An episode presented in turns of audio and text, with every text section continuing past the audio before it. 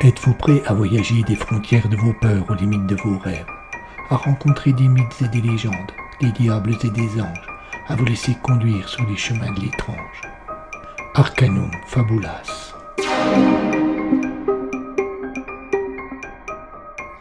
Saison 2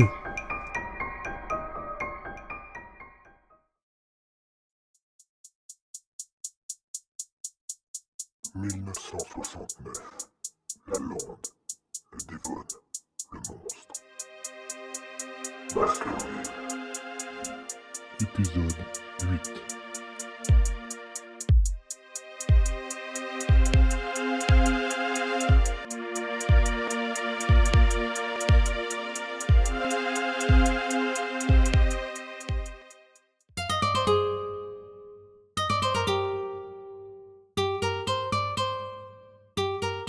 Au manoir de Baskerville, seul Holmes se semblait inquiet. Il tournait en rond dans le salon et se plantait régulièrement devant la fenêtre pour tenter de voir si Watson et les autres revenaient enfin. De leur côté, Laura Lemon et Mary Stapleton s'étaient endormies, chacune sur un fauteuil, et la jeune Anaïs, assise au bureau, dessinait sur de vieux papiers que lui avait donnés Madame Barrymore avant de regagner sa cuisine. Pour l'ancien policier, l'attente devenait intenable. Constatant que l'orage s'était calmé, il décida de prendre les choses en main. Ayant réveillé l'aînée des deux sœurs, il lui ordonna de le conduire chez elle. Mais la jeune fille rechigna à laisser sa sœur seule au château. Ne parvenant pas à atterrir Madame Lemon des bras de Morphée et ne trouvant nulle part Madame Barrymore, Sherlock insista lourdement. Mais Marie ne voulut rien entendre. Il est hors de question que je laisse ma sœur toute seule, affirma-t-elle sur un ton qui ne se portait aucune contradiction. Holmes n'eut pas le temps de répondre. Baskerville, Mortimer et Watson venaient d'entrer dans la pièce.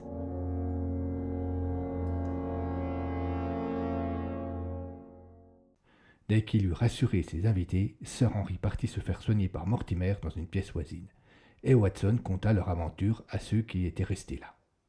Lorsque le professeur revint après avoir installé Baskerville dans sa chambre pour qu'il s'y repose, il compléta le récit de son ancien élève. Je vais finir par croire que vous avez raison, conclut-il, après avoir précisé que les trois armes avaient eu un dysfonctionnement. C'est l'œuvre du diable. Excusez-moi, mon cher Mortimer, lui répondit l'ancien policier, mais je vois plutôt là la preuve d'une intervention bien humaine. Le diable se serait contenté de rendre le chien insensible à vos projectiles. Holmes se demanda encore de nombreux détails, cherchant à se faire une idée précise de ce qui s'était passé. Et il était bien tard lorsque tous décidèrent d'aller se coucher. C'est à ce moment que Mary Stapleton voulut rentrer chez elle. Comment? Vous plaisantez s'offusqua Mortimer, qui, en l'absence de Sir Henry, se comportait un peu comme le gardien du temple. Avec ces deux monstres sur la lande? Deux monstres? s'étonna Marie. Seldon et cet affreux chien sortis nulle part. Non, pas question. Je ne suis pas le maître des lieux, mais je suis certain que Sir Henry ne me pardonnerait pas de vous avoir laissé partir. Marie, restons, j'ai peur de traverser la lande, intervint Anaïs, à qui la fatigue et l'attitude inquiète des adultes avaient enlevé toute assurance. Anaïs, nous n'avons plus de raison de. Plus de raison de coupa Holmes. Vous êtes bien venu ici pour fuir Seldon. Jusqu'à preuve du contraire, il est toujours dans la nature. C'est vrai, hésita Marie. Mais il n'osera pas revenir à la maison après avoir croisé le docteur Watson. Vous n'en êtes pas certaine, conclut Mortimer. De toute façon, je ne vous laisserai pas partir. La messe ayant été dite, chacun gagna la chambre que lui avait préparée Madame Barrymore, en vue de passer une nuit qui risquait d'être peuplée de cauchemars.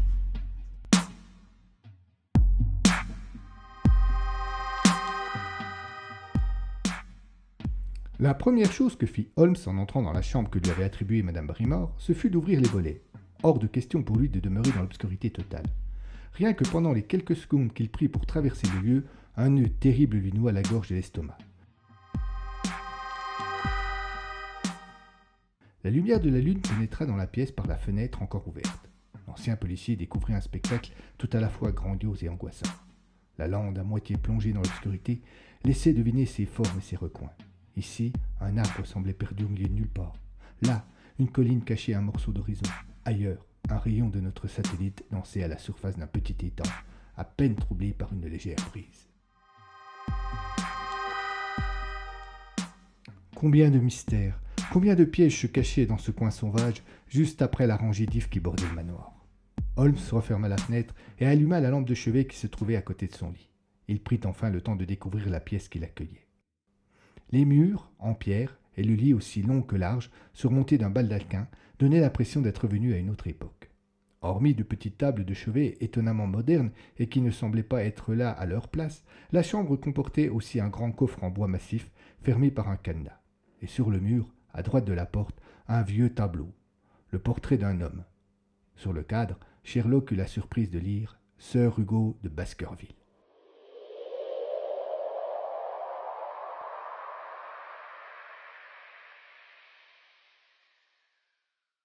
Il recula de deux pas pour observer l'œuvre dans son ensemble. Les traits anguleux, le regard noir, la touffe un peu hirsute. Ce portrait traduisait bien le caractère sauvage de cet aïeul par lequel le malheur s'était abattu sur la famille des Baskerville.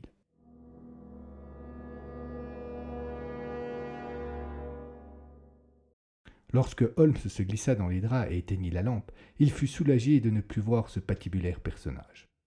La chambre, éclairée par la faible lumière de la nuit, n'était pas dans l'obscurité totale, ce qui permit à l'ancien policier de trouver le sommeil sans trop de difficultés. Mais chez Sherlock Holmes, les fantômes n'étaient jamais bien loin, et si, parfois, ils pouvaient laisser croire qu'ils avaient lâché prise, ils ne tardaient pas à revenir. Cette nuit-là, comme beaucoup d'autres, fut peuplée de terribles cauchemars.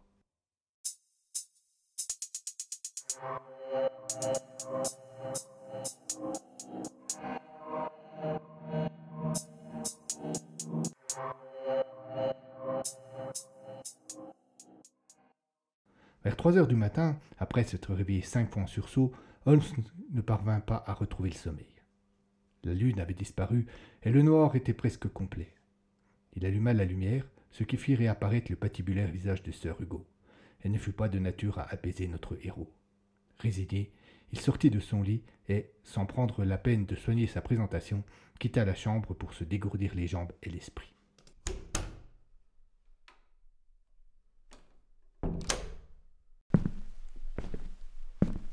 Les couloirs de Baskerville étaient silencieux et déserts. De petites veilleuses les teintaient d'une légère lueur orangée.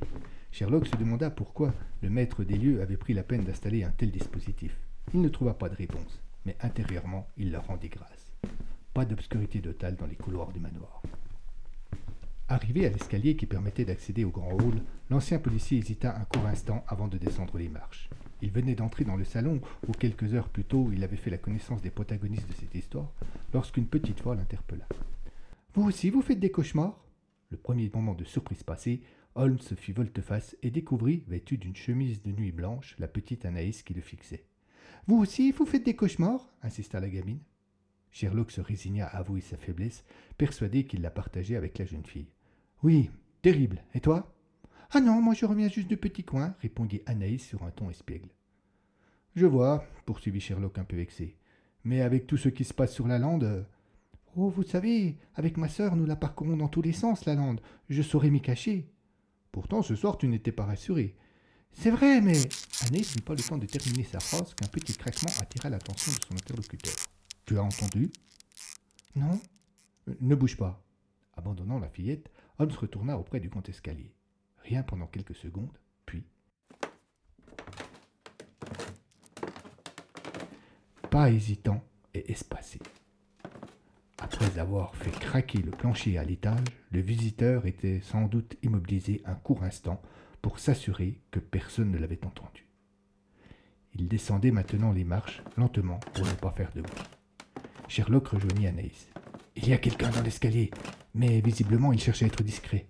Viens avec moi, je serais curieux de savoir ce que cela cache. Sans lui laisser le loisir de répondre, il l'entraîna à sa suite jusque dans le petit vestibule qui menait à l'entrée. De là, il pouvait observer la salle qu'il venait de quitter.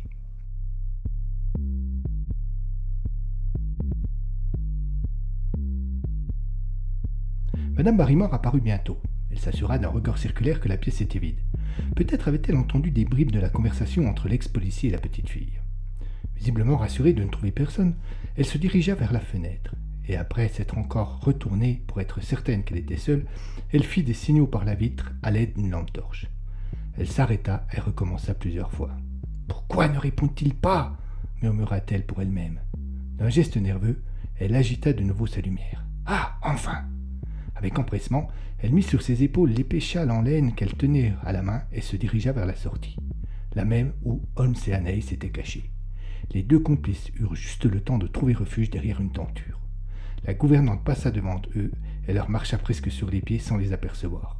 Mais la nuit n'avait pas encore révélé toutes ces surprises, et ils n'eurent même pas le temps de quitter leur cachette qu'une seconde visiteuse fit son apparition au bas de l'escalier.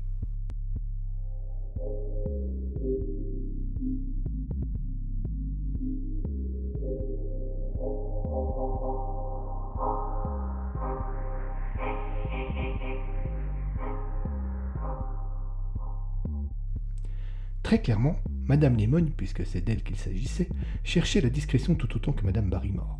Elle était aussi équipée d'une torche, mais l'utilisa pour fouiller méthodiquement les tiroirs du petit bureau qui se trouvait dans un coin du salon.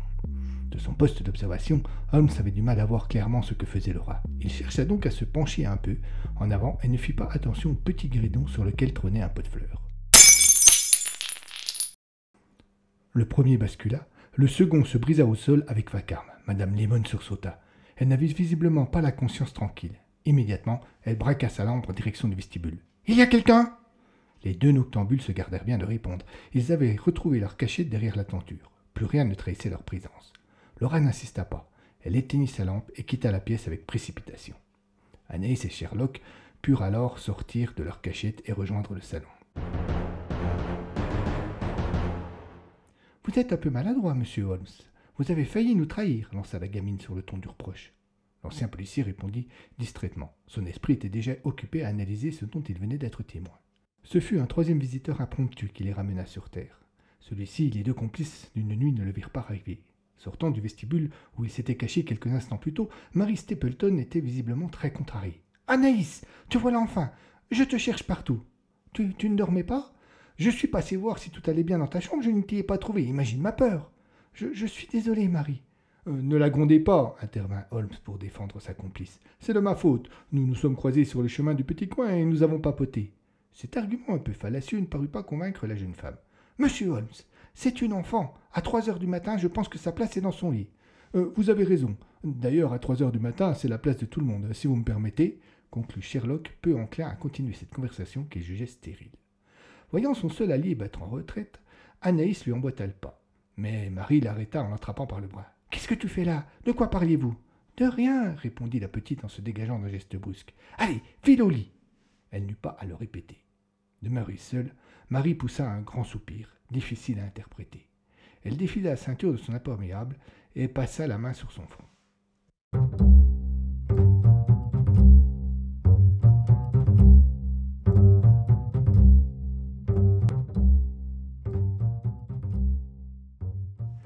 L'épaule de Sir Henry Baskerville veillait avec un rien de sadisme à ce qu'il ne parvienne pas à s'endormir, et, quelle que fût la position qu'il prenait, la douleur n'était jamais loin. En pareille circonstance, lorsque la fatigue est importante et qu'elle n'arrive pas à rattraper le sommeil, l'esprit ne manque jamais d'entrer en jeu. L'obscurité aidant, un lot incalculable d'idées noires envahissait les moindres pensées du jeune lord. La mort mystérieuse de son oncle, Selden, le chien et sa terrible légende. Son regard croisa les aiguilles phosphorescentes du réveil posé à côté de son lit. Elles indiquaient trois heures du matin. Il bâilla longuement, et ce simple réflexe provoqua une douleur aiguë dans tout son avant-bras.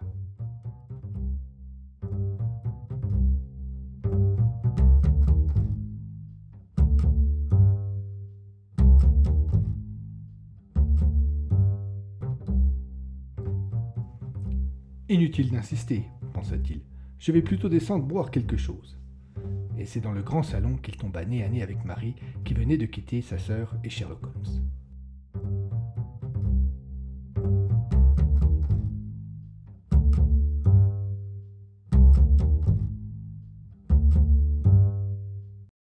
Euh, que faites-vous ici dans le noir? demanda le jeune lord sans cacher sa surprise. J'ai, du mal à dormir, répondit sans conviction mademoiselle Stapleton. Euh, laissez-moi allumer. Il s'approcha de l'interrupteur et toute la pièce s'illumina. Vous avez du mal à dormir? Oui. Ce soir, cela nous fait un point commun. Mon bras et mon épaule me font si mal que rester allongé est une effroyable torture. Et puis, cette attaque du chien me hante. Je vois, répondit Marie visiblement embarrassée. Si, si vous voulez bien m'excuser, je, vais retourner me coucher. Elle esquissa quelques pas en direction de la porte, mais sœur Henri lui bloqua toute retraite. Attendez, vous, vous ne voulez pas me tenir un peu compagnie? Oh, je ne pense pas, non. D'un geste ferme, elle poussa le jeune lord, mais ce dernier ne rendit pas les armes. Soyez sympa. Hein, tenez, je vous emmène à la cuisine et je vous offre un chocolat chaud. Vous savez, personne ne fait des chocolats comme moi. Il s'approcha d'elle et sur le ton de la confidence poursuivit. C'est une question de dosage. Trop de chocolat, c'est amer, trop de crème, c'est écœurant. Vous mettez de la crème dans votre chocolat? Ah Zut Et j'ai révélé une partie de mon secret, répondit Baskerville amusé. La jeune fille eut un sourire et se laissa convaincre.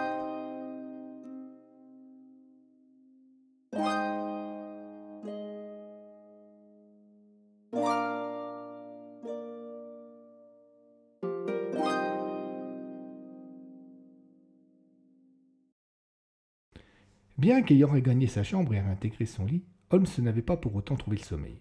Cette petite balade censée lui dégourdir les jambes et l'esprit avait en fait accentué sa perplexité. Ils étaient nombreux, les protagonistes de cette affaire, qui semblaient avoir des choses à cacher, et il ne faisait pas de doute pour Sherlock que l'un d'eux en savait plus sur la mort de Sir Charles et sur le terrible chien qu'il ne voulait le dire. De fait, à cet instant, il n'avait plus qu'une certitude, le diable était innocent. Il lui faudrait mettre en place rapidement une stratégie, s'il souhaitait avoir une chance d'identifier le coupable. Il décida donc de ne rien dire de ses découvertes de la nuit et de prendre le temps d'interroger chacun des occupants du manoir. Les idées et les angoisses se bousculèrent encore un long moment dans la tête de l'ancien policier. Il devina même par la fenêtre les premières lueurs du jour avant que Morphée ne lui ouvre enfin ses bras. Il n'y demeura pas très longtemps, et il était à peine huit heures du matin lorsqu'il attaquait une nouvelle journée.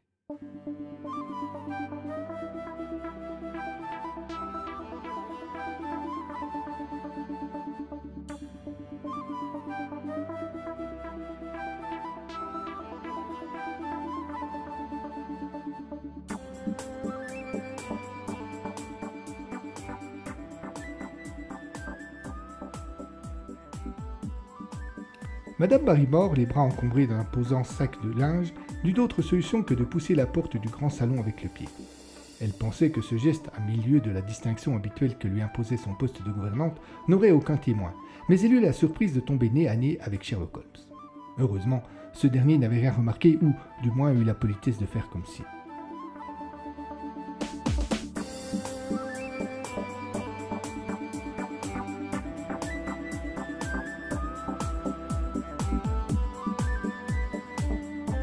La domestique se ressaisir et avec un large sourire s'étonna de la présence de Sherlock dans le salon.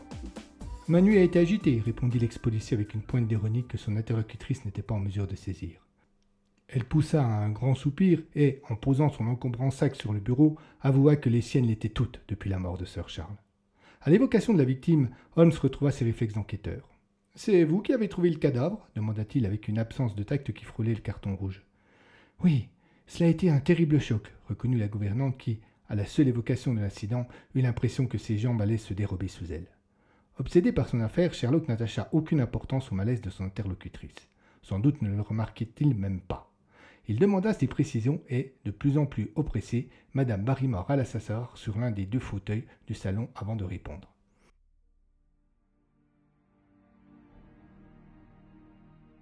Depuis quelques semaines, il était fréquent que Sir Charles aille se promener le soir. Fréquent? Oui, presque chaque soir en fait. Mais cette fois-ci, il ne revenait pas. Au bout de combien de temps vous êtes-vous inquiété? Une heure. Je suis sorti avec une lampe et je suis allé jusqu'aux ifs. J'ai vu que l'herbe y était piétinée. Sans doute Sir Charles était-il demeuré là un moment, songea Holmes à haute voix. C'est précisément ce que j'ai pensé. Juste après la rangée d'ifs, le sol était heureux et il y avait des traces de pas de Sir Charles. Il s'était engagé sur la langue en marchant sur la pointe des pieds. La pointe des pieds s'étonna l'ancien policier. Probablement pour ne pas salir ses chaussures. Et il portait des chaussures particulières? Non, euh, ses chaussures de randonnée. Il avait beaucoup plu ce jour-là? Non. Alors, il ne cherchait pas à protéger ses chaussures. Bien que n'étant pas homme vaniteux par nature, Sherlock Holmes avait toujours eu un goût prononcé pour les effets de manche. Il se délectait dans ces instants trop courts à son goût, où il était le seul à détenir la vérité et où d'autres attendaient sa parole comme celle du Messie. Il savoura la surprise d'Elisa comme on savoure un whisky âgé de 25 ans, et il laissa quelques secondes s'écouler avant de livrer la solution. Il courait. Ce fut comme une révélation pour la gouvernante, l'idée qu'elle n'avait pas eu qui apportait une réponse à toutes les questions restées en suspens. Mais oui, bien sûr, enchaîna-t-elle pour prouver qu'elle avait tout compris. Il courait pour échapper au chien ou à un autre agresseur plus humain, temporisa Sherlock, de plus en plus sceptique sur l'existence de l'animal, ou du moins sur son côté surnaturel. Non, il n'y avait pas d'autres traces de pas que les siennes près de la rangée d'if. Aucune trace? Non, aucune, affirma Elisa surdelle. Donc pas celle du chien non plus.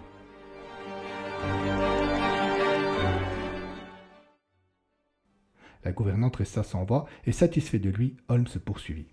Mais je vous retiens, vous alliez sans doute quelque part avec tout ce linge. Oui, répondit la domestique, encore sous le choc de l'évidence qui venait de lui asséner Sherlock Holmes. Ce sont de vieux vêtements de Sir Henry, dont il m'a demandé de le débarrasser. Une dernière question, et je vous laisse. Quel chemin dois-je prendre pour aller jusqu'aux fondrières de Grimpen? Madame Barrymore tenta de dissuader Holmes de se rendre là-bas, en insistant sur la dangerosité du lieu. Mais, têtu, il la rassura en lui promettant d'être prudent et de rester juste à la limite de la fondrière sans y pénétrer.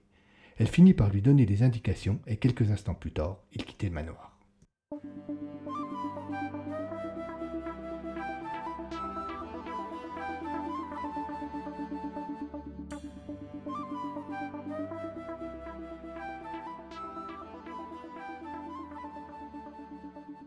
Il était encore assez tôt et le jour, tardif à cette époque de l'année, se levait à peine. Il promettait d'être glacial et gris, car de gros nuages occupaient le ciel sans manifester la moindre intention de bouger. Toute la lande était couverte d'une légère brume humide et froide qui flottait à un mètre du sol. Rien ne semblait pouvoir sortir de ce monde sans horizon. Holmes avait quitté la propriété par un portillon à l'arrière de cette dernière,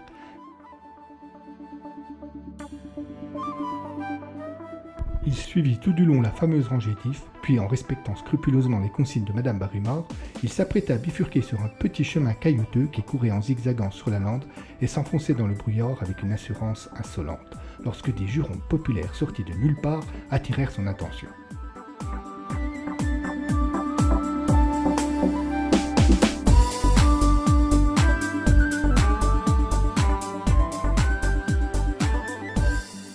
Pour un instant Grimpen et ses pièges, Holmes chercha l'origine de l'invective en s'étant rapproché de la route principale. Il tomba nez à nez avec un homme dont le physique rappelait à s'y méprendre celui des trolls censés habiter la lande. Petit, le visage cabossé avec un nez aux proportions inadéquates, entouré de deux yeux globuleux et vitreux. La seule différence entre l'être mythique et ce personnage bougonnant était l'uniforme des télécoms que portait ce dernier. Accroupi devant une borne de relais téléphone, il l'a tripatouillé à l'intérieur sans se départir de sa mauvaise humeur. L'arrivée de Sherlock Holmes, surgissant du brouillard comme un fantôme, le fit sursauter. Bon sang On peut dire que vous m'avez foutu une belle trouille s'exclama le bonhomme disgracieux une fois remis de ses émotions. Vous m'envoyez désolé, répondit Holmes. J'ai juste été attiré par votre langage fleuri qui m'a chatouillé l'oreille alors que je passais tout près. L'agent des télécoms ne put cacher une certaine gêne. Il ne pensait sans doute pas, à une heure aussi matinale, qu'il y aurait quelqu'un pour l'entendre lâcher sa colère. Il chercha donc à se justifier. C'est. c'est ce pute. Euh... Il s'interrompit et corrigea ce mot. Ce satané relais, il a été saboté. Saboté? Oui, je sais pas ce que c'est que ce borde. Petit sourire. Cirque mais quelqu'un s'en est donné à cœur joie. Rien d'étonnant. Après cela, à ce que le téléphone des Baskerville oh, là, il soit HS. Hein il va falloir que je répare vite parce que la mère Barrymore, elle n'est pas impatiente. Hein. Elle était devant nos bureaux avant l'ouverture ce matin et elle a exigé qu'on vienne tout de suite. Je loue l'efficacité légendaire de nos télécoms, monsieur. Mais une petite précision, vous êtes certain que cette panne est le fruit d'une malveillance? Ah, aucun doute, monsieur. Le brigand s'en est donné à cœur joie. Vous pensez que le brigand, comme vous dites, voulait mettre hors d'usage le téléphone de Baskerville Hall? Ah bah ça je sais pas, hein. c'est peut-être juste pour faire chier, euh, embêter un, de ces jeunes hippies, il y en a plein au village qui font rien de leur dix doigts et se défoulent en faisant les andouilles. Tiens, tenez, hier. Holmes aurait sans doute eu beaucoup de plaisir à partager quelques anecdotes avec le bonhomme, mais il devait absolument se rendre à Grimpen. Tout en tentant de rester poli, il lui coupa la parole, le remercia et prit congé. Il rejoignit le petit chemin indiqué par Madame Barrymore et reprit sa marche.